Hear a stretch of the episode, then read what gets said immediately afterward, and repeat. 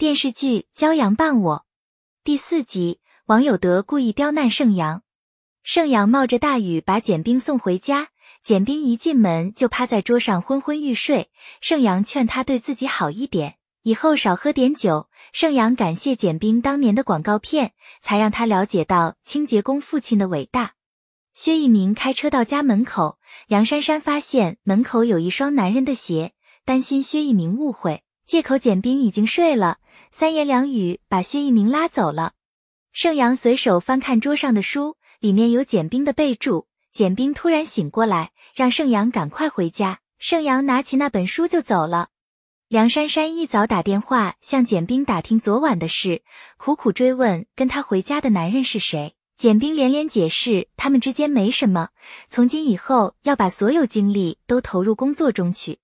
简冰来拍摄刀具广告，张总昨天和薛一鸣商量好让他拍摄。简冰打电话警告薛一鸣不要抢他的活。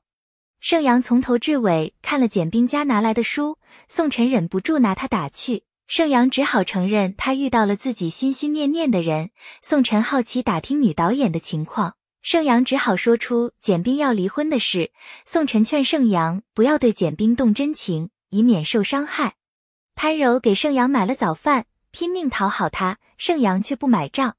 张总监持要薛一鸣拍广告，简冰坚决不答应，两个人都不肯让步。副导演只好从中劝解，劝简冰不要把家庭矛盾带到工作中来。简冰保证做到公私分明，他就是不松口。王有德在晨会上宣布了两个好消息：他们组圆满完成本月任务，每人可以拿到一笔奖金。王有德重点表扬了盛阳。还把博越公司中秋礼盒设计交给他，盛阳百般推辞。这个设计一直是由刘家乐负责，可王有德坚持要让他来做，刘家乐大为不满，对盛阳置之不理。拍摄结束，团队成员想请简冰喝酒散心，简冰借口要剪辑片子拒绝。助理小林劝简冰不要离婚，简冰对薛一鸣的所作所为嗤之以鼻。小林劝他先给自己留一条后路再说，简冰不想多说，强行把他撵走。博越中秋包装盒的设计是公司半年来最大的单子，盛阳根本无法独立完成。他猜到这是王有德故意整他。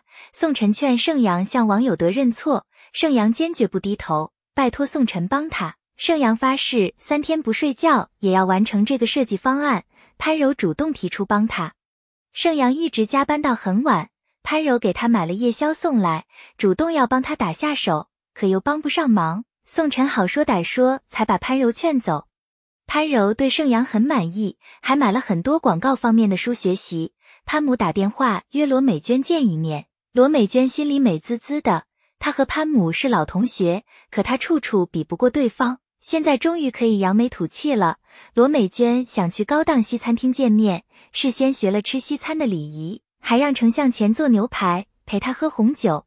简冰和薛一鸣离婚的事很快在公司传遍了，连保洁阿姨都知道此事。杨珊珊打电话对简冰嘘寒问暖，想过去陪她剪辑样片，简冰婉言谢绝。